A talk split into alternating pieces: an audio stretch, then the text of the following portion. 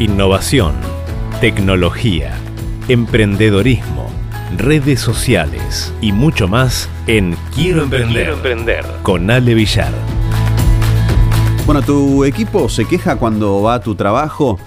Eh, realmente estamos ante una época difícil, ¿no? Compleja, desafiante en el mundo laboral, una población mundial que cada vez aumenta su esperanza de vida. Esto lo, podemos ver no solamente aquí en nuestro país, en Argentina, sino también, lógicamente, a nivel eh, mundial.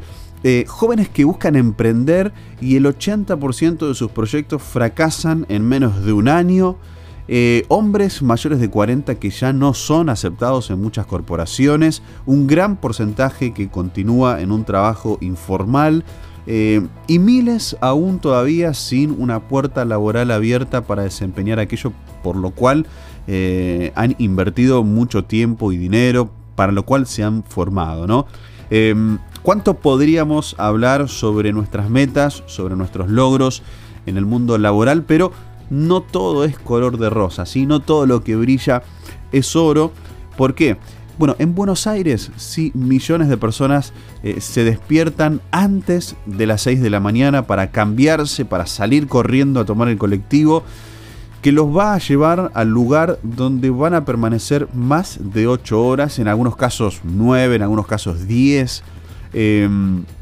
Y esto lo sé porque yo estuve viviendo ya hace más de 10 años en, Lanús, ¿sí? Me, levantaba, salía bien temprano a esa hora, me tomaba el tren allí en la estación Lanús, viajaba hasta Constitución, eh, el tren pero apretadísimo, ¿sí? íbamos ahí uno al lado del otro. Eh, y esta es una figura, una imagen que tal vez aquellos que están por aquí por Buenos Aires, bueno, es algo repetitivo, ¿sí? que hasta el día de hoy está presente. Eh, y, a esa hora, bueno, mucha gente yendo a sus trabajos, ¿no? Em, entonces nosotros eh, bajamos allí en, la estación Constitución, después muchos se iban eh, en colectivos, otros en subtes, bueno, épocas que, ya han pasado, pero esa imagen se repite y está hoy presente, ¿sí? Desde temprano la actividad laboral comienza y, ya uno puede darse cuenta que a las 6 de la mañana hay movimiento, hay un, este, una actitud de, bueno, de vuelta al trabajo, ¿sí? con, pocas ganas, ¿sí? cansados, en, muchos casos enojados, ¿sí? este, pero bueno, van a estar ahí, ¿sí? en ese lugar. Eh, dependiendo también eh, el lugar y la empresa, pero en condiciones en las que poniendo eh, un poco de humanidad, ¿sí? podría convertirse en un lugar mejor. Pero a veces tenemos la sensación de que la humanidad no es parte del trabajo, ¿no? Y eso es un graso error. O sea, entender que el espacio de trabajo es solamente para eh, hacer esto y punto, hacer esto y nada más, no hay empatía, eh, no hay comunicación, no hay diálogo. Entonces, eh, ¿qué pasa? Hay estudios que demuestran que un personal valorado, ¿sí? con espacios donde se pueda dialogar, donde pueda ser compensado por su compromiso en la empresa, vale mucho más que lo que demuestra su recibo de sueldo a fin de mes.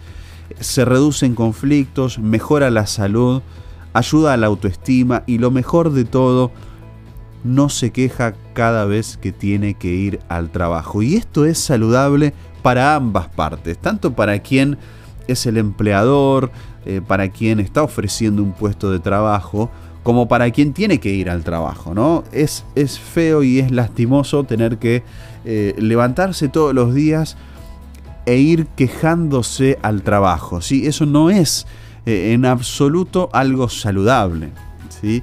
Entonces, em, hacer y brindar este tipo de espacios, eh, de valoraciones, de compensaciones al empleado, bueno, va a terminar siendo algo, algo saludable.